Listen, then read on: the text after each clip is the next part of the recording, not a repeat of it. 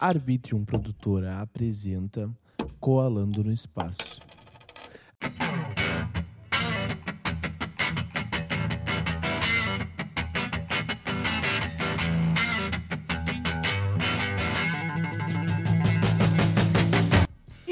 Aí, galera, tudo bem com vocês? Eu sou o Will e estamos começando mais um episódio do podcast Colando no Espaço, aquele podcast onde eu vou até a tua casa da forma que for, pode ser pessoalmente ou via internet, tanto faz.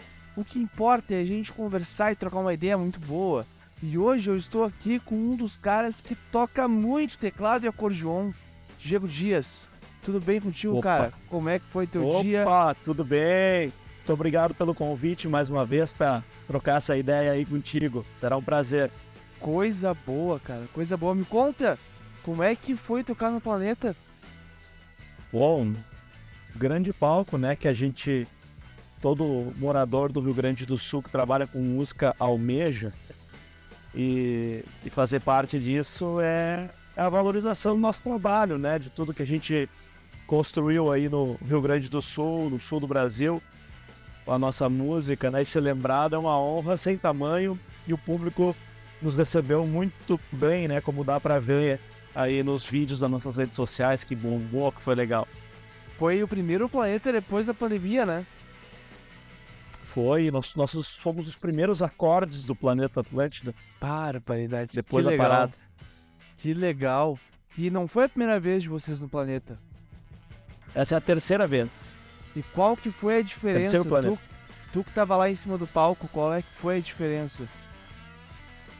Cara, é, pra nós tem diferenças assim, tipo, uma vez, a primeira vez nós tocamos num horário nobre, ah, botaram a gente num horário que era, tipo assim, o filé, digamos assim, 9, 10 da noite, mais ou menos, né?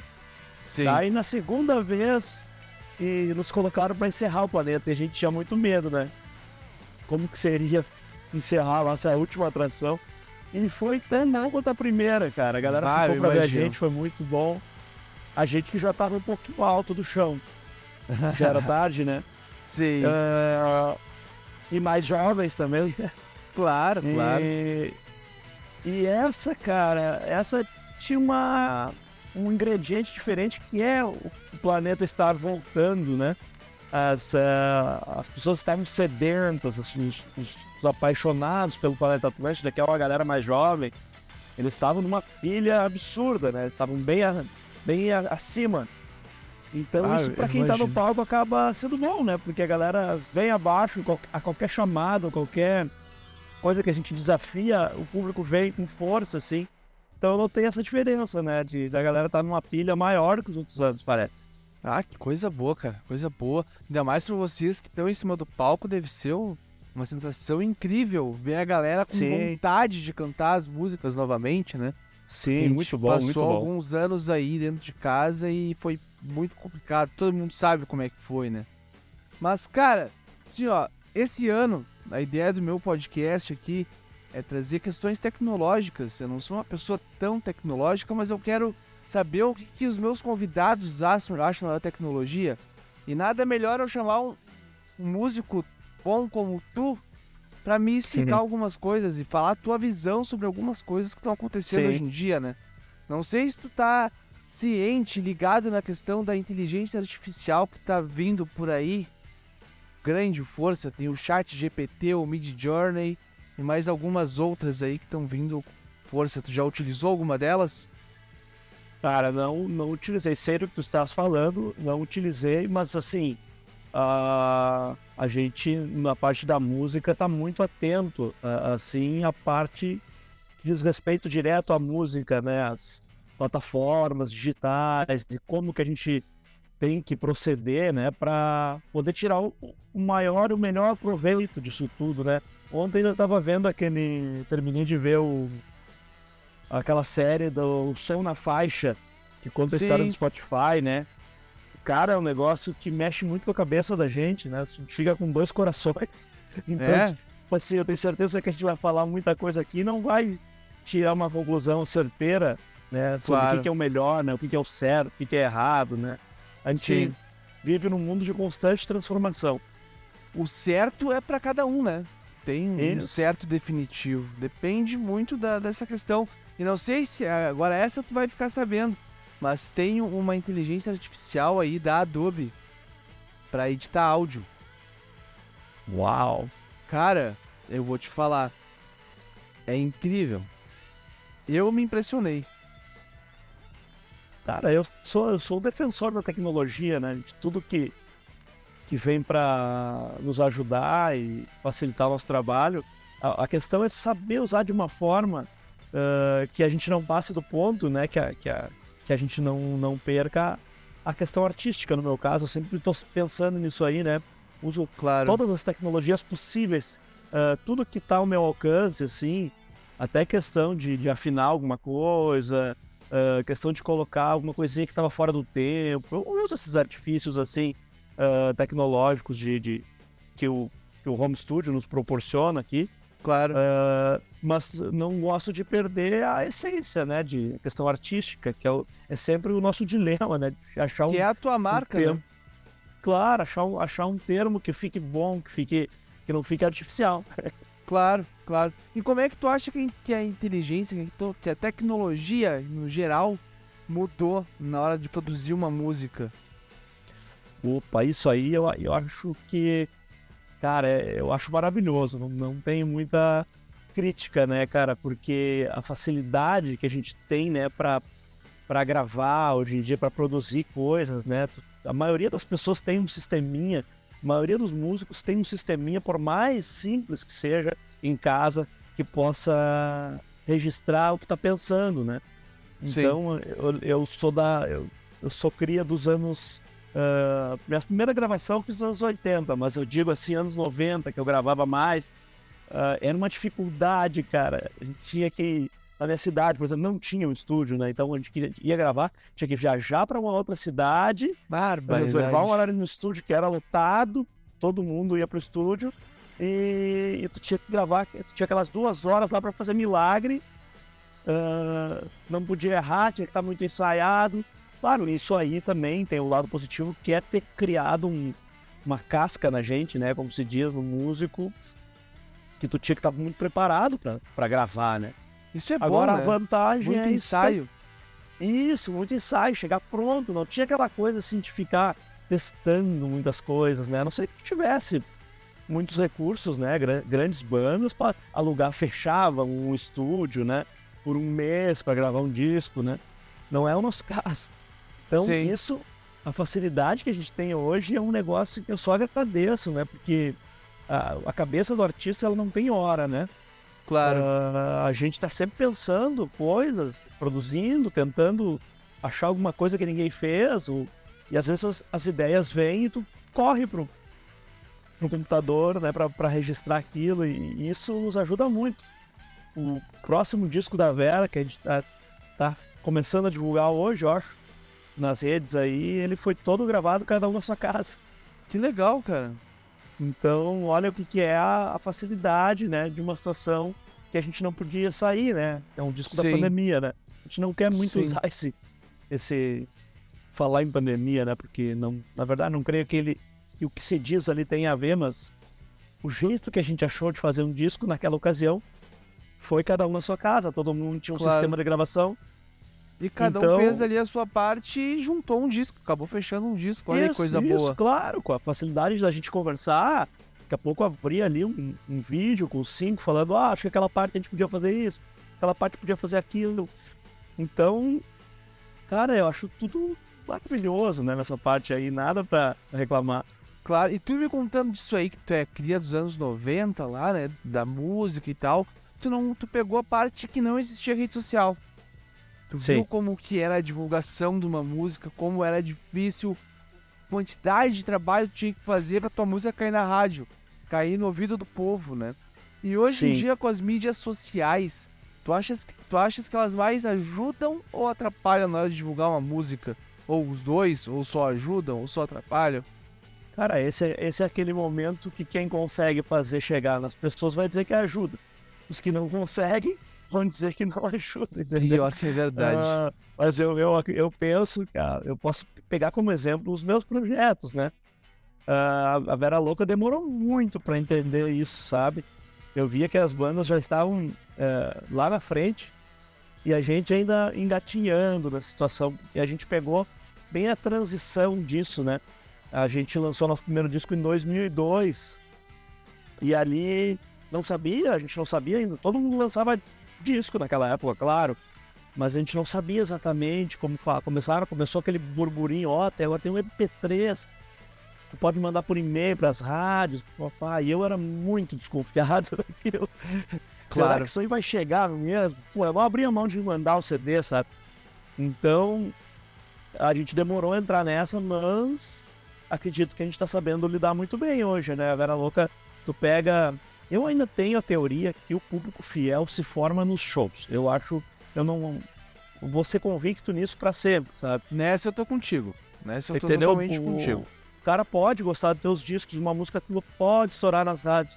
Mas o que vai criar aquela turma que vai acompanhar mesmo é eles irem nos shows e gostarem dos teus shows. Por quê? E a gente viveu isso também. A Vera Louca lançou uma música chamada Maria Lúcia estourou no rádio.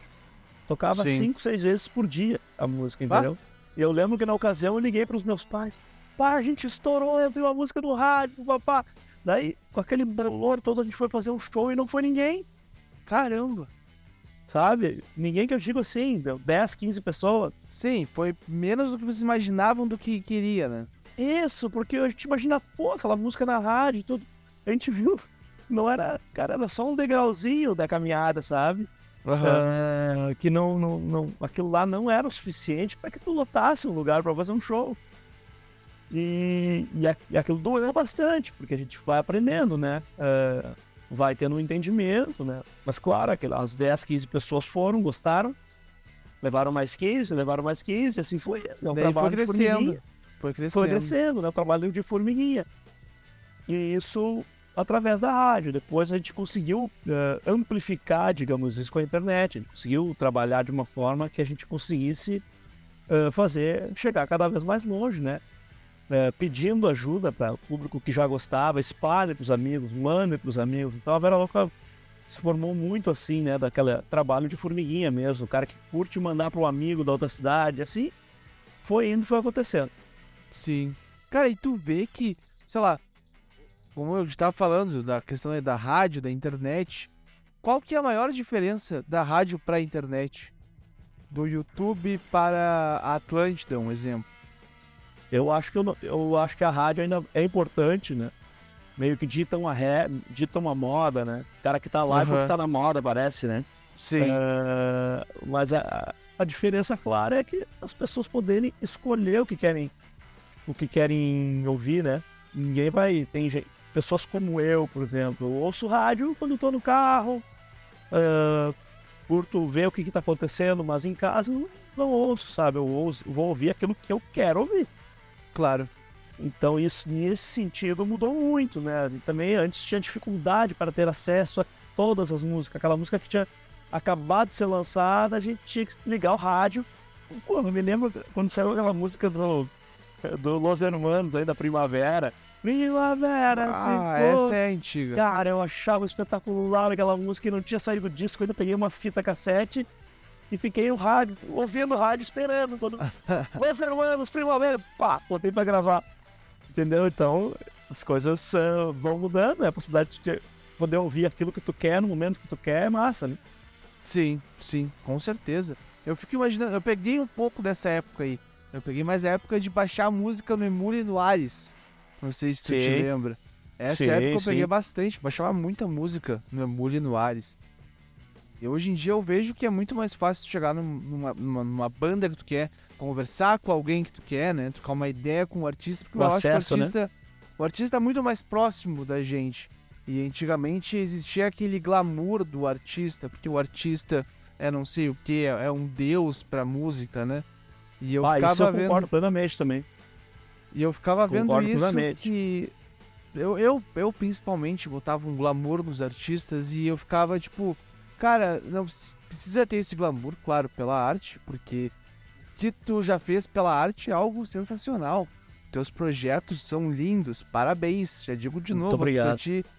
E só que eu acho que esse glamour precisa deixar um pouco de lado, entendeu? Porque senão acaba se tornando meio que um, um slash um Axel Rose, sabe? Não sei se tu Eu concorda acho que isso comigo. aí, isso aí vem muito ao encontro quando me perguntam de o- qual é a, a dica que eu daria pra quem tá na batalha e tal, né? Eu tô sentindo o, o jovem querendo mais ser famoso do que ser um profissional da música, sabe? E isso aí é uma coisa que vai atrapalhar muito essa pessoa de conseguir chegar lá. Ah, tipo, o cara vê as pessoas na internet, uns bombando e tal, e acho que o cara quer que é aquilo ali, mas ele não sabe o que tem que fazer para chegar até lá. Daí, como são poucos que vão chegar lá, a frustração é violenta. As pessoas se frustram, se frustram demais, né? Sendo que se tu conseguir fazer o teu trabalho artístico sem a grande pretensão, tu consegue ah, chegar mais longe. Eu, eu senti isso na pele, assim como eu com o Beatles no acordeon, sabe? Sim. por eu já ter a Vera Louca, a gente sempre teve, é, é o nosso trabalho, assim, muito, né? Não, não temos outras eh, tarefas, todas as nossas coisas é dentro da música, né? Então a Vera Louca tinha que dar certo, até por isso que a gente dura tanto tempo, sabe? Nunca rolou aquele papo, ah, mas e se não der certo? Azar, nós só temos isso. Vai Vamos dar fazer certo. dar certo. Vai ter que dar certo, vai ter que dar lucro, né? Então a gente não tinha essa. Então era muita pressão para dar certo. Então o Beatles no acordeon já veio no momento que já tinha a Vera Louca um trabalho bem sólido e eu queria esparecer um pouquinho, ter outras outras vertentes artísticas fora da Vera Louca, né? Mas Sim. sem aquela coisa assim, meu Deus, tem que estourar, tem que fazer sucesso. Não tinha nada disso na minha cabeça. Foi uma Ah, brincadeira, basicamente, É. deu certo. isso, e daí essa leveza acho que eu consegui transmitir para as pessoas e foi andando sozinho, assim, sabe? Cada apresentação que eu fazia dava, era legal já, as pessoas queriam ver aquilo, do que, se, do que, se tratava aquilo. E isso foi andando, andando, andando muito bem, sabe? E eu acho que Ah, coisa boa. deve-se muito, claro, a bagagem que eu tenho, mas também a leveza do projeto. Com certeza. Com certeza é um baita de um projeto. Baita de um projeto. Até tocou no, no, no Iber Road, né? Não, num No bar. Ca- Num bar. Cavern bar Club. lá. Cavern Club. Isso aí, desculpa. Eu vi a tua foto do Abbey Road ali na frente, eu fiquei pensando e acabei me confundindo as bolas. Mas, cara, vamos pra nossa reta final. E eu vou te fazer uma última pergunta sobre tecnologia. O que, que tu lá. acha que falta pra vir, pra nascer da tecnologia pra ajudar um músico? Cara, o que eu acho, assim, é, o que eu sinto, né, é, pessoalmente, eu não, não consigo ainda visualizar o que, que os outros precisam, né? Aham. Mas eu acho que se a gente conseguisse fazer com que as, que as plataformas digitais ah, pagassem melhor o músico, né, remunerassem melhor o nosso trabalho, eu acho que seria ah, um avanço, assim. Ia, ia diminuir um pouco essa frustração, né? Claro. A gente Claro. vê lá que a Vera Louca tem, tem 100 mil ouvintes mensais, digamos, né? Eu acho que isso é bastante para uma banda regional, É. digamos assim. Pra caramba. Pra caramba. É muita gente, né? Muita gente. E isso não se traduzir numa grana que seja justa, eu acho muito frustrante isso aí, sabe? Sim. Ah, só não, não nos frustremos, não nos frustramos mais como banda, porque a gente faz muitos shows. Então a nossa grana vem dos shows, né? Era Sim. uma banda de estrada, né? Então isso alivia, mas ao mesmo tempo saber que todo tem 100 mil pessoas ouvindo tuas músicas, isso é uma banda que Quantos- não, não chega a ser uma coisa assim, pô, vai ver a Fresno, vai ver milhões né, de ouvintes. Sim. Aí vem a Ivete Sangalo, aí sim começa a dar lucro porque eles ganham na quantidade de gente que ouve. É Claro. muita gente ouvindo. Mas eu Claro. acho que 100 mil ouvintes é bastante e teria que ser mais ah, remunerado para que a gente possa reinvestir nesse trabalho também. Concordo contigo. Concordo Então, totalmente contigo. A única coisa que eu poderia falar no momento assim que me veio à cabeça é isso aí. Ah, então tá. Então tá, então tá certo. Quantos shows mais ou menos vocês fazem, somando os públicos? Tipo, ah, dois shows dão 100 mil pessoas ou mais? Ah, isso é- não tem como dizer, cara, porque a gente toca assim como a gente toca numa na praça de uma cidade, que a prefeitura Aham. da cidade nos contratou e tá lá, quase toda a cidade. uh, a gente também toca nos pubs para 500 pessoas, né? Ah, 300 sim. pessoas. Então é variável isso aí, não tem como claro. te dizer uma média, depende, sabe? Depende, depende. É, aí toca no planeta. Sim. Tinha 30 mil pessoas no planeta numa noite, então alguém em algum momento circulou e passou pela frente do palco. Uh, e, e isso que eu falo, na frente de praças, eventos com várias bandas, por exemplo, festivais, lá tem 10 mil pessoas. Mas ao mesmo Sim. tempo, no outro final de semana, a gente vai tocar para 400 num lugar. Claro. Lotado. Claro. Com certeza. Mas tá lotado. Assim, então não tem muita regra. Assim, a Vera Louca abraça todos Tudo. os lugares que resolvem pagar. coisa boa, coisa boa. É assim que tem que ser, né? É assim que tem que ser. Claro. Mas e Diego, muito obrigado por ter aceitado participar aqui do Colando mais uma vez. Já estamos para nossa reta final aqui. E agora eu quero saber as tuas redes sociais e considerações finais. Considerações finais é agradecer o papo, que é sempre bom, a gente sempre sai aprendendo alguma coisa, trocando ideias, né? E estou à disposição aí para próximas. E Pô, também minhas obrigado. redes sociais é Instagram e Twitter é Diego Dias Music. Aí sigam também The Beatles no Acordeon, Instagram, Vera Louca no Instagram, e Twitter, Facebook, é isso aí. Vai estar tá, tá tudo bom? embaixo da tua cara aqui. Vai tá tudo embaixo da tua cara. Só a galera olhar e já ir nas redes sociais seguir. E gurizada, Valeu. se cuidem. Vão seguir aí nas redes sociais, como eu falei, vai estar tá tudo aqui embaixo. Diego, muito obrigado por ter aceitado participar aqui mais uma vez. E para tu que está nos ouvindo, gurizada, se cuidem, um beijo, até uma próxima e tchau.